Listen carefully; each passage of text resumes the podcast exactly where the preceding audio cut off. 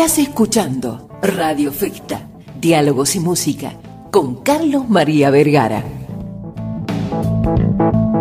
Juan Lucero, el expresidente de la Cámara de Gastronómicos, Hoteleros y Afines de la provincia de Salta. Juancito. Bueno, muchas gracias por invitarme, Carlitos querido. Bueno, un gusto estar acá, la verdad, realmente. El gusto es nuestro. Gracias por venir. Por favor. Eh, bueno, antes de hablar de la Cámara, antes de que nos cuentes de qué se trata este duro ejercicio, me imagino, de la presidencia de una Cámara, eh, contanos algo de tu vida personal, de tu trayectoria que te lleva a estar acá, cómo estás involucrado en gastronómicos y hoteleros. Bueno, mira, eh, siempre, desde que tengo, tengo hoy 40 años, desde los 18, estoy ejerciendo la vocación de ser un dirigente Empecé muy chico en, la Cámara de Turismo, en la Cámara Hotelera, siempre estuve, estoy vinculado a las hoy a la Federación Argentina de Hoteles y Restaurantes, también trabajando ahí hace muchos años. Y bueno, yo empecé como hostelero hace muchos años con el famoso Backpackers. Ah, sí, eh, allá en la calle Buenos Aires, arriba. Claro, teníamos, teníamos, tuvimos en la calle Buenos Aires, en la calle San Juan, Alvarado, Rioja, un montón, la verdad, de, de emprendimientos hoteleros eh, y bueno, los bares siempre estaban vinculados a los backpackers. Eh, y bueno, ahí empecé, eh, ese rubro lo dejé apenas empezó la pandemia, ahí, ahí cerré el último de los, de los hostels. Y bueno, ya venía con gastronomía, trabajando fuerte en, la, gastronomía y, y bueno, y en la dirigencia, siempre las dos cosas en conjunto. Hoy tengo, bueno, conejo negro y estoy armando un café y, un, restaurante de carnes. Así que bueno, estamos ahora ya para el lado gastronómico, pero seguimos vinculados al sector. Juan, te pregunto, mira, me hablaste de, backpackers y, digamos, tengo una reminiscencia porque yo en mis 20, 19 años hice un viaje por el mundo y solía parar en los hostels de mochileros, digamos, ¿no? Eh, era, digamos, bueno, uno llegaba a una ciudad y sabía ya perfectamente que había dos o tres lugares que eran paso obligatorio para nosotros, por muy pocos mangos este, podíamos pasar la noche y pasar bárbaro, conocer gente de todo el mundo. ¿Qué, pasa con, qué pasó con esa estructura del, del, hostel mochilero? ¿Sigue existiendo? ¿Fue cambiando? ¿Se fue modificando? Sigue existiendo hoy por hoy la los, establecimientos son mucho más lujosos, ¿viste? son hoteles 3, 4 estrellas, como, como, no, como eran en nuestra época. Pero sí, la verdad que lo que se vivía en el hostel, nosotros, tuvimos Salta, Tucumán y Iguazú ah, en su momento. Eh, y la verdad que era, eh, era una cosa hermosa, porque la gente de todo el mundo se juntaba. Eh, yo pone, tenía amigos folcloristas famosos, ponele que iban ahí y no los conocía nadie, ¿entendés? y me decían, me siento en Londres. Porque el bar del hotel, la gente de todo el mundo. Claro, claro. He vivido una experiencia con, con los hostels realmente hermosa. todo el mundo que dejaba su foto, dejaba sus inscripciones, típico, ¿no? Dejar un legado ahí, ¿no es cierto? No sé si alguna vez fuiste, nosotros hacíamos unas fiestas temáticas, estaban muy buenas. ¿Alguna vez habrás pasado a, a tomar una cervecita en, sí, pero no de Sí, después te voy a contar fuera de aire por, qué terminé una vez en el, hostel. Este, era famoso. Famoso, famoso, sí. Sí, de hecho, era muy gracioso porque era tan conocido Backpacker que se subió un turista eh, en la noche de, haber salido y, el taxista no sabía dónde llevarlo y lo llevaba a Backpacker. ¿Esté ahí o no? Era como el el caedero, y, digamos. Y caía el turista y decía, yo no estoy acá, pero bueno. Está buenísimo. Y, empezamos a buscar a dónde estaba. Me, llamaba el recepcionista y me decía, hay un chico acá que no está acá, pero bueno, era, era como, si llegaba un turista, iba de backpacker. la verdad que fue una época muy linda. Y bueno, backpacker tuvo 30 años. Mirá vos. Casi... Eh, en vigencia. en vigencia. Eh, sigue la calle, sigue la propiedad casa de la calle Buenos Aires, ahí algún día la vamos a, a reflotar. bueno. Bueno, Juan, este, contame ahora sobre específicamente lo que es la Cámara Gastronómica Hotelera, del cual sos presidente. Em, ¿Cuáles son tus principales desafíos? ¿Cuáles son tus principales aspiraciones? ¿Cómo encontraste la Cámara? ¿Cómo te gustaría dejarla? Bueno, la Cámara viene trabajando desde hace muchos años en, un cambio rotundo, eh, en aunar la fuerza de todo un sector hotelero gastronómico. Nuestra comisión directiva, de la cual estoy sumamente orgulloso de presidir, la verdad.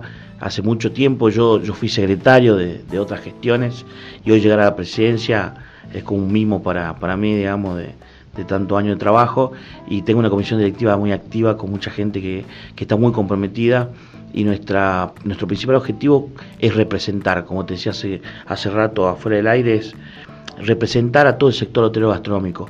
Con esto digo que, que tenemos que, sumar, sumar a, a, todos esos gastronómicos, todos esos hoteleros que, que, tienen que saber que la Cámara es el lugar de, de, trabajo, de contención para que todos trabajemos por un sector, ¿no? Entonces estamos trabajando fuertemente en el interior, tuve reuniones en, en el Carril, en, en Chicuana, eh, en San Lorenzo, Rosario Frontera, en Cafayate. Estamos trabajando para que se forme la Cámara de Turismo de Cafayate, que es un destino importantísimo para nosotros. Y en cada destino turístico tiene que haber una Cámara de Turismo. Y por supuesto, eh, los hoteleros gastronómicos eh, tienen que sentirse representados. ¿no? Estamos haciendo muchos cursos en el interior. Nuestro objetivo principal hoy es sumar. Desde que asumimos nosotros, sumamos casi 50 socios. Eh, y eso, y ¿Eso fue hace cuánto, Juan? Tres meses más o menos. Epa, y estamos trabajando en eso y, y, tratando de. Hicimos muchos cursos en el interior. Eh, hicimos poner cosas muy lindas como un curso en el carril donde se, se, explotó que nos quedamos sin lugar, se inscribieron 150 personas para, para iniciarse como mozo como, o como mucama en, en, primer oficio, digamos. Y bueno, estamos tratando de esas cosas, de, trasladar a nuestro próximo y último curso en Rosario la Frontera. Eh, hicimos en Cachi. Y bueno, estamos constantemente trabajando en el interior para que para acercar, tenemos, tenemos que crecer como destino, tenemos que trabajar para que, que el, el, oficio desde, eh, sea un, un, servicio de excelencia ¿no? en todos los rubros, tanto hotelero como gastronómico, y por eso tenemos que capacitar a la gente.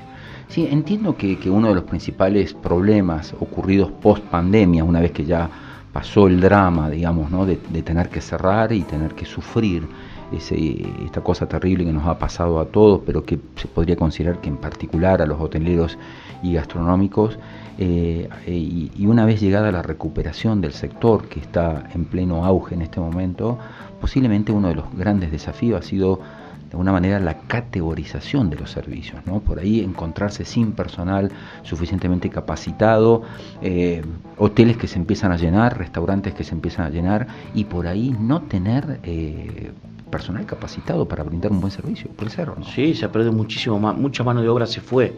En la pandemia se, se dedicó a otra cosa, eh, hizo su propio emprendimiento, entonces mucha gente se fue.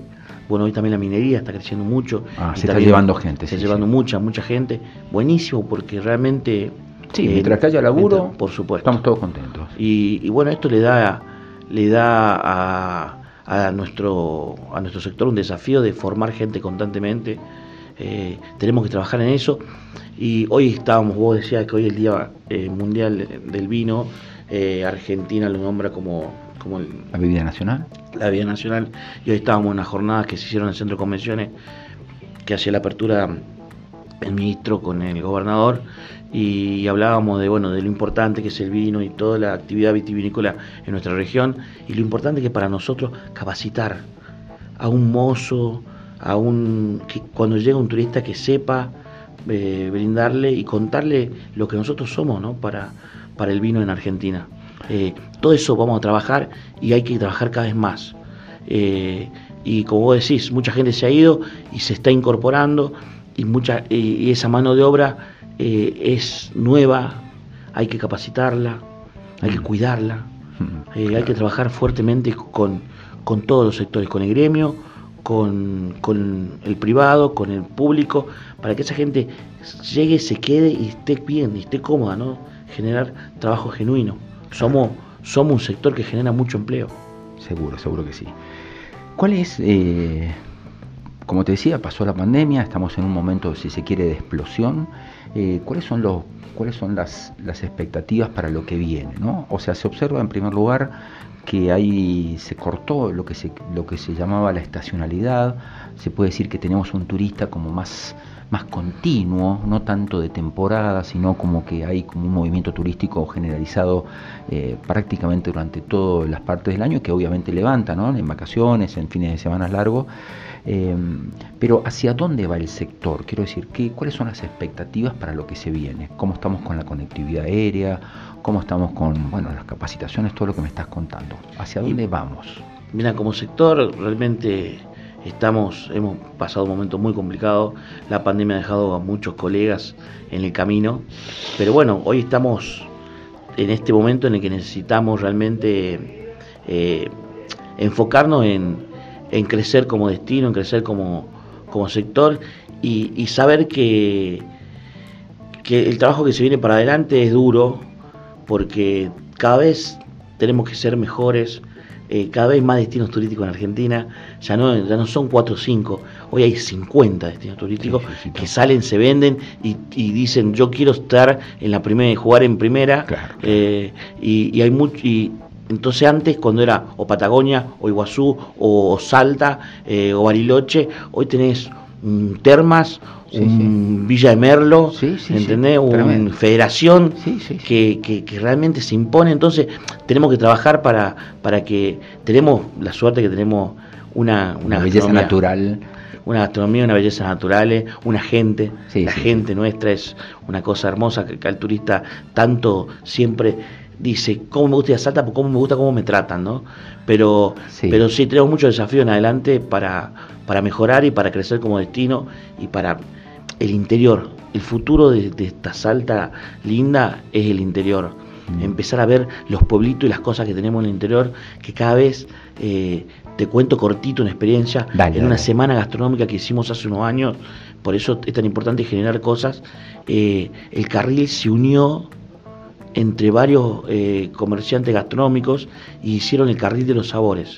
Son 12 establecimientos que venden eh, un recorrido gastronómico y en ello salió el lomito carrileño, que lo hacen con quesillo y, es un plato insignia ahora de ellos y lo, lo puedes comer al sándwich o al plato. Y todo esto nació de una de una semana gastronómica que generamos nosotros hace unos años y de a poco ellos ya se unieron como y hoy voy a cada vez que voy al carril me, me, me gusta eh, lograr remarcar eso como, como uno prende una chispita y eso genera algo tan lindo ¿no? qué bueno qué bueno.